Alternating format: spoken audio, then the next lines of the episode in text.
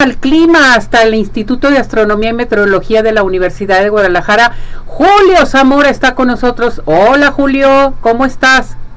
Hola Ceci, muy buenos días. Un saludo desde el Instituto de Astronomía y Meteorología de la Universidad de Guadalajara.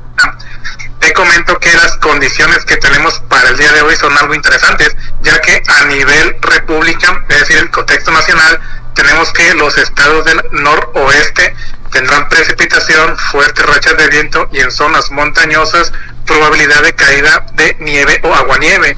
Y eso debido a que se combinan lo que es el ingreso de humedad proveniente del Pacífico con el ingreso de un nuevo sistema frontal más una región de ascenso, es decir, que permite la formación de nubes de tormenta. Mientras que por el lado del litoral del Golfo de México también tendrán mayor fuertes rachas de viento debido a que se mantiene el desplazamiento de la masa de aire frío que está asociada al sistema frontal número 32, que este finalmente ya se alejan del territorio nacional, mientras que el centro occidente y parte del sur sureste de la República Mexicana tendrán combinación de sol y nubes.